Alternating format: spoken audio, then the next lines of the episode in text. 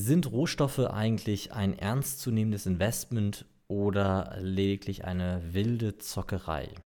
Moin, mein Name ist Nils Steinkopf. Herzlich willkommen zu einer neuen Folge des Aktienpodcasts. Und in dieser Folge möchte ich mit dir über Rohstoffe sprechen. Und vor allem möchte ich dir ähm, möchte ich das Thema klären, ob Rohstoffe eigentlich eine Daseinsberechtigung in einem gut strukturierten Portfolio haben. Fangen wir mal damit an, inwieweit man in Rohstoffe investieren kann. Prinzipiell gibt es an den Kapitalmärkten vier große Anlageklassen. Das sind die Anleihen, die Aktien, die Immobilienfonds und die Rohstoffe. Und die Rohstoffe sind, was die Investitionsvehikel angeht, aus meiner Sicht ein besonderer Fall, weil man in Rohstoffe eigentlich in den seltensten Fällen direkt investiert. Also als Beispiel bei dem Gold ähm, da ist es so, dass man in der Regel Goldmünzen kauft oder dass zumindest einige Anleger Goldmünzen kaufen und diese Goldmünze wirklich bei sich ähm, ja, hinlegen oder in ein Schließfach legen. Es gibt aber sehr, sehr viele Rohstoffe und Rohstoffe sind nicht gleich mit Gold zu setzen. Wir haben Rohstoffe im Energiebereich, wie zum Beispiel das Öl, Benzin, Gas. Wir haben Rohstoffe in den Industriemetallen, wie zum Beispiel Kupfer, Aluminium, Nickel, Zink, Blei und ähnliches. Dann gibt es ähm, die, die Edelmetalle wie das Gold und Silber, aber es gibt eben auch Lebensmittel wie zum Beispiel Mais, Weizen, Zucker, Soja, äh, Kaffee, Kakao, solche Themen. Und ähm, es gibt eben auch noch Lebenvieh und wahrscheinlich noch etliche andere Rohstoffe, aber zum Beispiel Rinder oder Schweine. Ähm, um nur mal einen Ausschnitt zu geben, es gibt noch etliche andere äh, ähm, verschiedene Rohstoffe. Man kann zum Beispiel in Orangensaftkonzentrat äh, ähm, investieren, man kann in etliche andere Dinge investieren.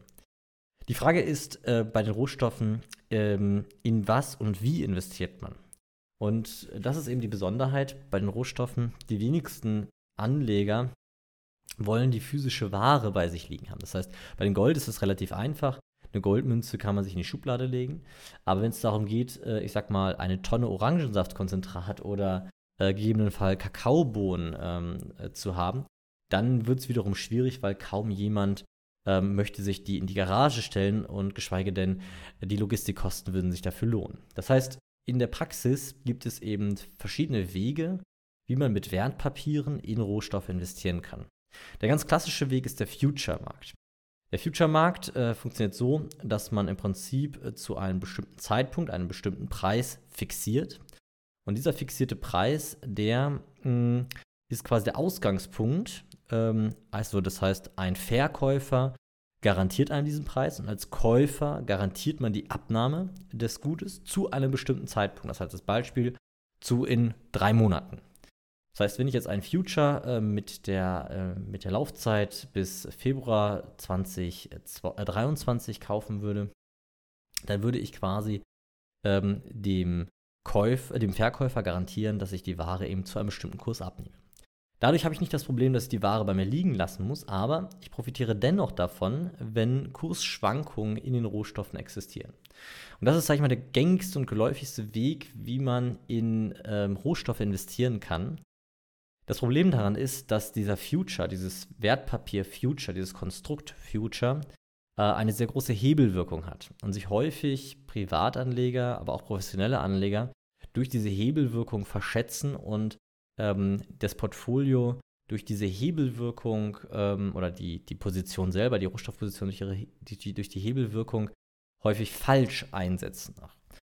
Es gibt auch noch andere Wege, wie man in Rohstoff investiert, zum Beispiel über ähm, Rohstofffonds zum Beispiel über Exchange Traded Commodities. Ähm, das sind eben auch verschiedene Vehikel. Das ist dem ETF zum Beispiel sehr nahe, äh, nur dass eben kein, ja, kein Aktien, äh, keine Aktienbeteiligungen dahinter liegen, sondern eben ähm, Rohstoffe. Aber es gibt zum Beispiel eben auch den Weg, indirekt in Rohstoffe zu investieren, ähm, indem man in Unternehmen in dem Rohstoffsektor investiert. Das heißt zum Beispiel in Minenwerte oder in Energiewerte. Ähm, also dass man eben quasi abgeleitet, ähm, abgeleitet Profiteure sucht. Ähm, alle Wege haben Vor- und Nachteile. Also der Future-Markt, wie gesagt, ähm, das Future, der, der Future als Konstrukt ist halt ein, ein stark gehebeltes Konstrukt in der Regel. Ähm, die, die ETCs sind, sind meistens relativ teuer in ihren Strukturen. Ähm, und die Unternehmen, die repräsentieren halt eben nicht direkt den Preis von Rohstoffen, sondern immer nur indirekt. Und meistens oder nicht seltenen Fällen eben auch gehebelt durch die, ähm, durch die indirekte ja, Konstruktion. Ähm, was interessant ist, wenn man sich Rohstoffe mal historisch anschaut und schaut, inwieweit Rohstoffe in der Vergangenheit denn überhaupt eine in sinnvolle Investition waren. Und die erste Frage, die man sich ja stellen sollte, wann sind denn Rohstoffe überhaupt einzusetzen? In welchem Fall machen Rohstoffe Sinn?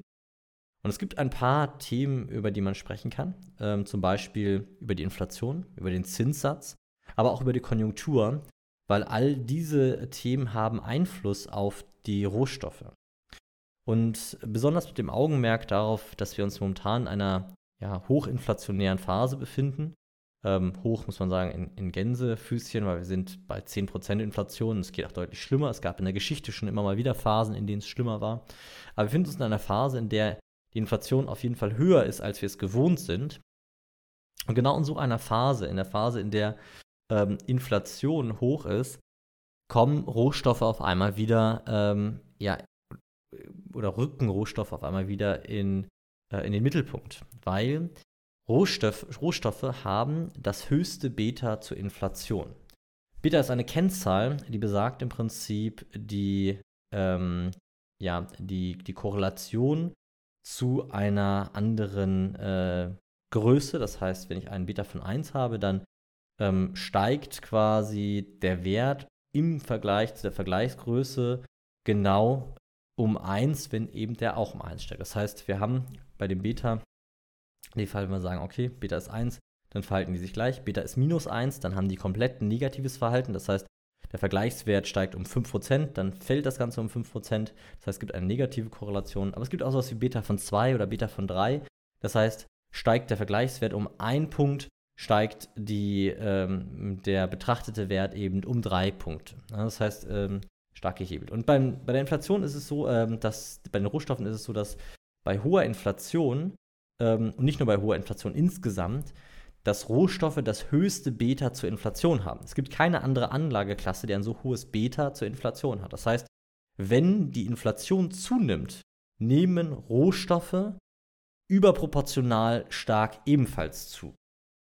Ähm, und dadurch entwickeln sie eine Hebelwirkung der Inflation. Das heißt, immer dann, wenn man von inflationären Phasen ausgeht, ähm, ist es so, dass eben die Rohstoffe sich überproportional stark entwickeln. Was dadurch passiert ist, dass kleine Rohstoffpositionen größere Portfolios schon absichern können. Das heißt, man kann die als Absicherung eines Portfolios nutzen, ohne das Gesamtportfolio äh, eben umschichten zu mischen, sondern eben nur durch eine Beimischung von gewissen Rohstoffpositionen. Was an der Stelle ganz wichtig und interessant ist, dass man eben Rohstoffe differenziert betrachtet. Es gibt Rohstoffe, die ähm, sind ähm, ja, zyklisch, das heißt, sie gehen mit der Konjunktur. Das sind vor allem Industriemetalle, das heißt äh, Metalle, die immer dann benötigt werden, wenn die Industrie auf Hochtouren läuft.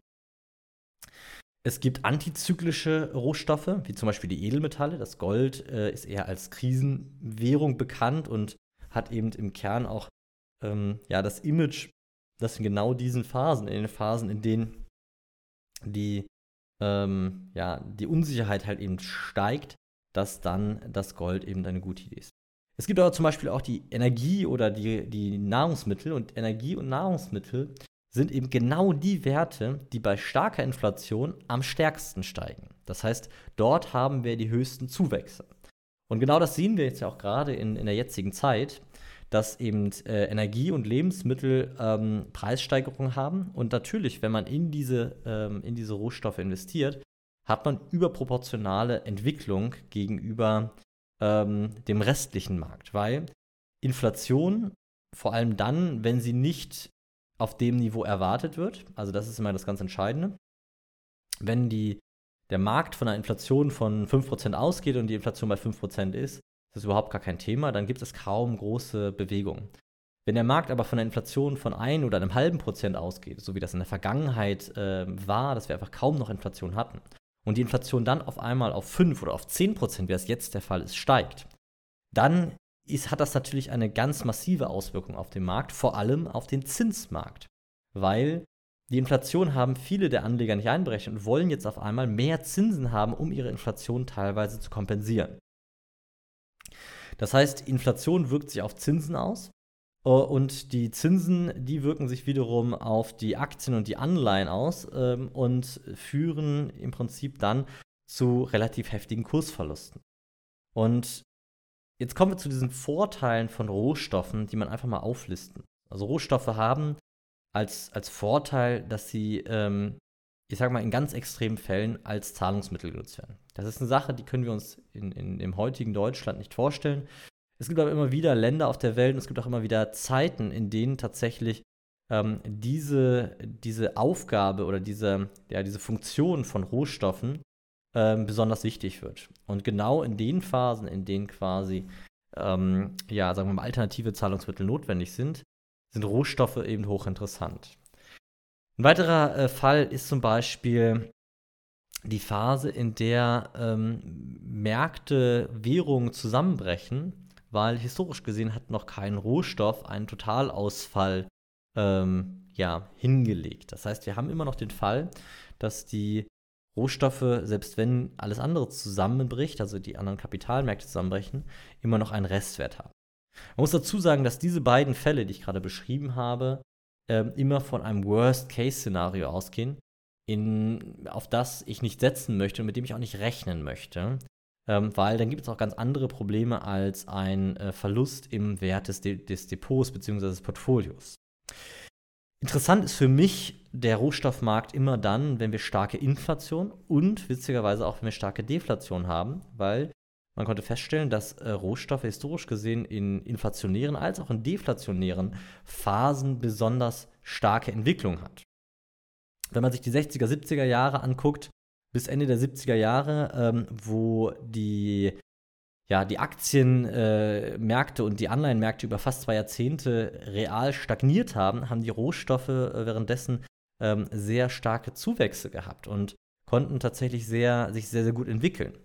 Und äh, genauso zeigt ähm, eine Arbeit der, ich meine, der Yale-Universität, ähm, dass Inflation ähm, besonders positive äh, Entwicklung auf die äh, Rohstoffe zeigt. Das heißt, immer dann, wenn ähm, die, die Inflation eben stark ist, gibt es eine positive Entwicklung in den Rohstoffmärkten. Ne, das spricht auch zu der Beobachtung, dass die, die, die Rohstoffe ein hohes Beta zur Inflation haben. So, und genau diese Rahmenbedingungen muss man sich erstmal äh, muss man erstmal für sich verinnerlichen, weil diese Rahmenbedingungen äh, ermöglichen dann eben, Rohstoffe sinnvoll im Portfolio beizumischen. Das heißt, es kann gegebenenfalls Situationen geben, in denen macht es Sinn, ähm, Rohstoffe im Portfolio beizumischen. Nämlich immer dann, wenn eben diese besonderen Marktsituationen auftreten oder man auf diese besonderen Marktsituationen setzen möchte oder wenn man ein Portfolio gegen besondere Marktsituationen absichern möchte. Und genau in den Phasen ist es tatsächlich so, dass das Ganze ähm, ja, sehr, sehr interessant ist, also Rohstoffe im Allgemeinen, man muss dann aber genauer gucken, weil eben Rohstoffe nicht gleich Rohstoffe sind, wie Aktien nicht gleich Aktien sind, sondern es gibt eben Aktien aus verschiedenen Branchen. Es gibt den Energiesektor, den Technologiesektor, den Industriesektor und, und, und. So gibt es eben Rohstoffe auch aus verschiedenen Bereichen. Es gibt eben die Energie, ähm, also Rohstoffe im, im, Bereich der Energie, äh, der Industriemetalle, der Edelmetalle, ähm, der, der, der Nahrungsmittel äh, von Lebendvieh. Es gibt eben etliche Bereiche der Rohstoffe und jeder Bereich reagiert gleich. Das heißt, auch da muss man sich sehr genau überlegen, wann man in äh, welchen Bereich eben investiert und wann man eben diese Beimischung fürs Portfolio nutzt. Insgesamt unterm Strich, um die Frage zu beantworten, ja, Rohstoffe können eine sinnvolle Beimischung sein, wenn sie richtig eingesetzt werden. In den häufigsten Fällen werden sie nicht richtig eingesetzt. Ich habe in, der, in den vergangenen zehn Jahren ganz selten nur sinnvolle Rohstoffpositionen in Portfolios gesehen. In den häufigsten Fällen war das zurückzuführen auf irgendwelche Spekulationen, ähm, auf irgendwelche ähm, übertriebenen Absicherungen gegenüber einem Weltuntergangsszenario oder ähm, eben einfach, mh, hm, sagen wir mal, aus Unwissenheit einer falschen Beimischung. Ähm, ganz wichtig ist, dass man, wenn man in Rohstoffe investiert, man erstmal Know-how im Bereich der Wertpapierarten aufbauen muss, also sich wirklich vollumfänglich damit auseinandersetzen muss, was ist ein Future, wie funktioniert er, welche Risiken und welche Chancen stecken in ihm und auch dort das Risiko dieses Futures realistisch einzuschätzen und realistisch ins Portfolio mit einzubinden.